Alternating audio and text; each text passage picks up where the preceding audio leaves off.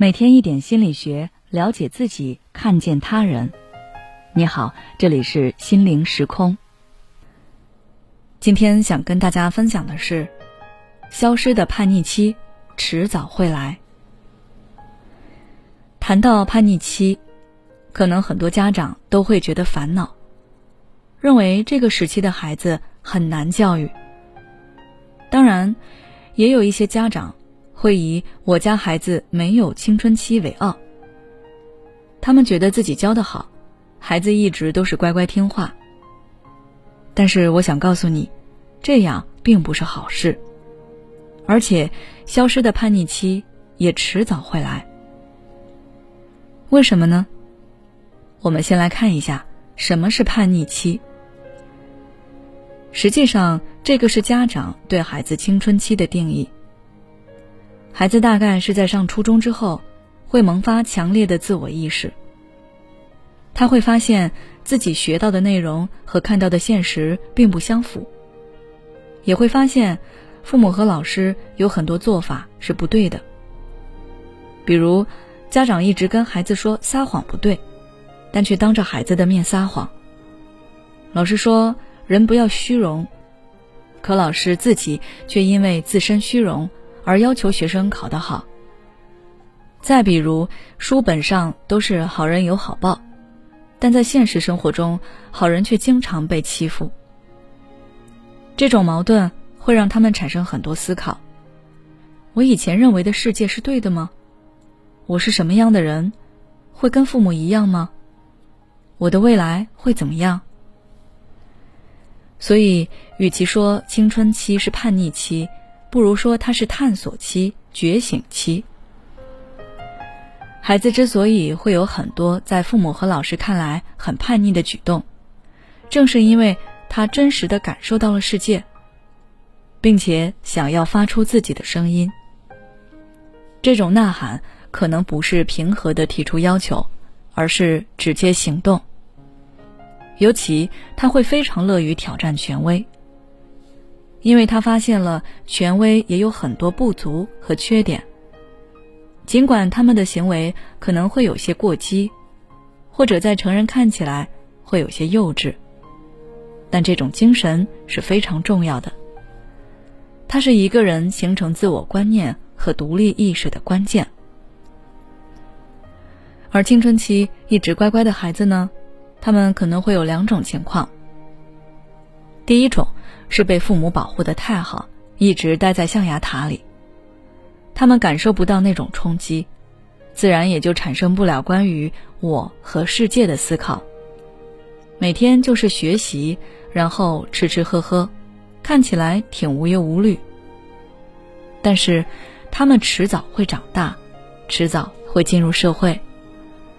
到那时，他们受到的刺激可就大得多，也严重的多。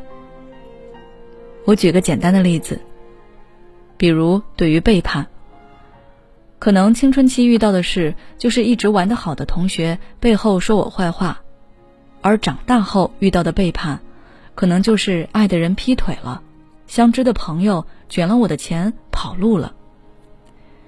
因为青春期的孩子一般都是在学校学习，他遇到再复杂、再困难的事也是有极限的。很多对他来说会世界崩塌的事，在成人看来其实并不大。家长也好引导，即便家长不引导，随着他日后经历的事情变多，视野变得更广阔，他自己也能慢慢想明白。但是进入社会后，现实有多复杂，我想不用我说。那这时，他们可能会被打击的一蹶不振。甚至会彻底对人性失去信任。这时，再想让他们恢复是很难的。就比如我曾经有一个来访者，他说他跟其他人是相反的。青春期的时候，他就是沉迷游戏，每天都快快乐乐的，什么也不想。但是工作以后，他遇到的事让他觉得社会很灰暗，心里充满了负能量。他现在天天思考人性的意义，所以这个错过的探索期和觉醒期，或早或晚，总有一天你要经历。另一种不叛逆的孩子呢，并不是真的不叛逆，而是被父母压制了。他感觉自己斗争不过父母，所以选择了蛰伏。但还是那句话，孩子会长大，会离开父母。随着父母年龄的衰老，他们的掌控力也会逐渐减弱。而这时呢，孩子的力量会越来越强。这时候，他们肯定就敢于反抗父母了。有的甚至是不管父母说什么，他都觉得他们不对。这是因为前期压抑的太狠，后面爆发的就越厉害。还是说那位来访者，他爸妈管他很严，他以前是老老实实听，但是现在几乎每天都跟父母吵架。他觉得父母的人情世故不如他清楚，对社会看的也不如他明白，做事就更不如他好了。所以不管父母说什么，哪怕是让他多喝水、少熬夜这样正常的建议，他都觉得他们不对。我们每个人都会形成独立的自我意识，这个自我意识也肯定会跟父母产生冲突，不论早晚，所以叛逆期也迟早会产生。好了，今天的分享就到这里。如果你还想要了解更多相关内容，可以微信关注我们的公众号“心灵时空”，后台回复“青春期”就可以了。每当我们感叹生活真难的时候，现实却又告诉我们，生活还能更难。工作、事业、爱人、孩子、父母亲朋，这一切的一切，就像一张大网一样，把你层层束缚其中。你经历了疲惫、辛苦、无奈，还有悲痛。如果你只是一个人默默承受，那你迟早会崩溃。